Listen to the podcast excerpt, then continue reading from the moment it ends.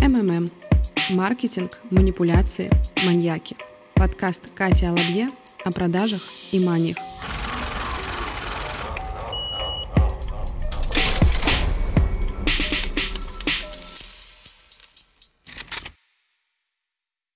Начнем мы с того, что сегодня поговорим про эмоции в продажах и почему возникает страх и стеснение продавать.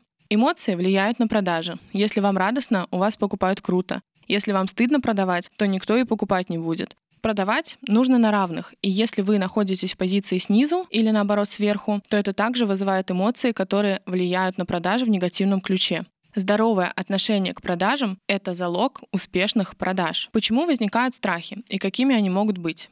Ну, например, страх быть не таким, как все, страх стать изгоем, страх того, что от тебя все отвернутся, от тебя все отпишутся, когда ты начнешь продавать, все тебя возненавидят, все вдруг сразу отвернутся от такого ребенка в семье. Следующий страх — это, наверное, когда нам кажется, что мы недостаточно круты. Нет уже в мире такого человека, который не знает, что такое синдром самозванца. И здесь как раз об этом. Когда ты думаешь, что тебе нужно пройти еще один курс для того, чтобы начать продавать. Когда ты думаешь, что все уже создано за тебя, и как ты можешь продавать, если есть эксперты гораздо круче, гораздо сильнее в твоей сфере. Когда ты думаешь, что, наверное, у тебя точно не получится, ты еще никто, у тебя нет имени, у тебя нет никаких регалий, званий, и тебе нужно что-то еще. И это, конечно же, тоже будет влиять на наши продажи. Наверное, это самый распространенный страх среди экспертов, по моему опыту. Ну и, конечно же, один из страхов, который не такой очевидный, но тоже очень сильно влияет на наши продажи, это страх отказа. Это когда мы боимся, что мы всем предложим, но никто ничего не купит. Или нам просто скажут «нет, все говно, брать не будем», нам откажут. Мы очень боимся, когда отказывают и нам, и сами боимся отказывать. Вывод из всего этого один. Нам страшно стать заметными и принять ответственность за продажи на себя. Важно усвоить, что человек, который супер увлечен своим делом, который любит свое дело, у него всегда горят глаза, и он априори интересен. Сто процентов у вас есть в окружении человек, который с горящими глазами рассказывает о том, как он любит собирать марки. И просто в захлеб все его разговоры скатываются именно в это. И, как ни странно, такого человека, даже если марки вам не интересны, будет интересно послушать, потому что видно, как он сильно этим горит, и если вдруг вы где-то увидите какую-то коллекционную марку, вы обязательно ему наберете, купите, подарите или просто сообщите об этом. Так это и работает. Когда вы любите то, что вы делаете, когда это вам интересно, и когда вы транслируете это в мир, то весь мир начинает вам помогать. Вам легко даются продажи, вам легко дается реализация продукта, да даже общение с клиентами. Поэтому момент любви и открытости — это, наверное, ключевой момент в продажах. Думаю, что все из вас хотели бы услышать какие-то секретные секреты о том, как избавиться от этих страхов, как наконец-то продавать. Но все очень очевидно, очень просто и неприятно. Нужно просто работать со своим состоянием. Нужно переставать бояться, нужно проявляться, нужно научиться принимать отказы. Да, вам будут отказывать. Чем больше вы будете продавать, тем больше отказов вы будете получать. Не бывает такого, что вы нравитесь всем. Не бывает такого, что ваш продукт нужен всем. И если человек говорит вам нет, это значит всего лишь одно. Это значит, что в данный момент этот продукт или услуга ему не нужны. Это не значит, что вы говно. Это не значит, что вы неудачник и вообще не имеете права продавать такие услуги. Это значит, что ему просто это не нужно. Проявляйтесь. Позвольте людям самим решать, кого им смотреть, а кого не смотреть. Не решайте за людей, что им интересно. Не решайте за людей, что вы им не интересны. Позвольте им сделать собственный вывод.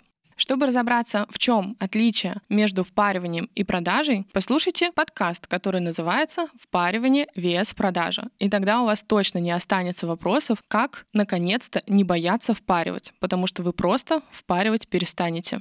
И еще небольшое замечание о страхе быть заметным. Страх, который я назвала самым первым, перечисляя причины, почему мы с вами боимся продавать. Этот страх тесно связан и со следующим страхом, со страхом недостаточности. Но если в недостаточности нам кажется, что мы недостаточно круты, мы недостаточно образованы, у нас еще не хватает каких-то крутых навыков, и нам надо немножко доучиться, то здесь немножко иначе.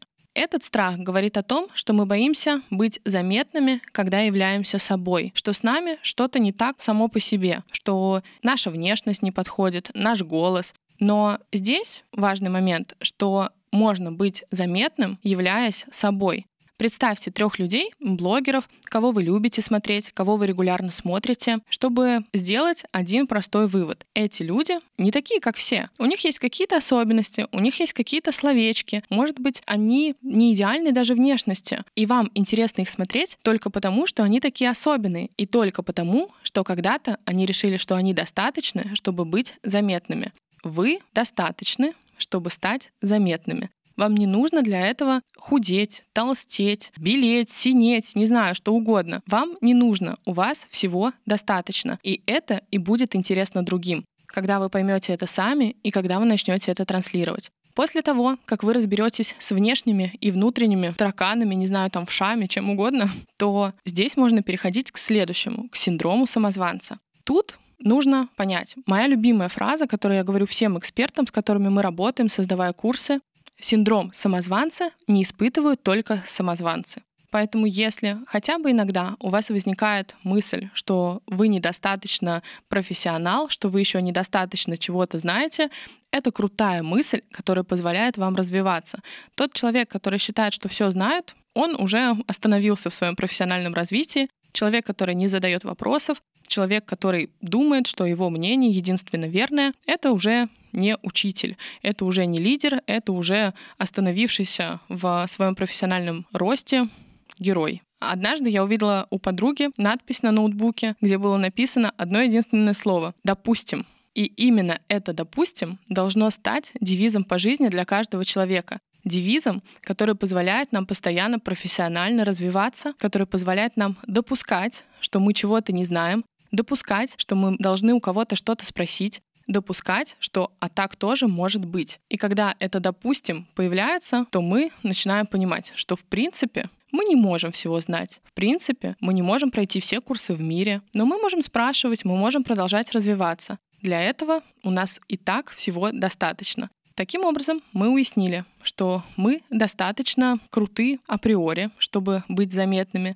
мы достаточно круты профессионально, чтобы быть заметными и проявляться. И нам осталось только научиться не бояться, чтобы нам отказывали. Это мы будем учиться в подкасте «Впаривание. Вес продажа».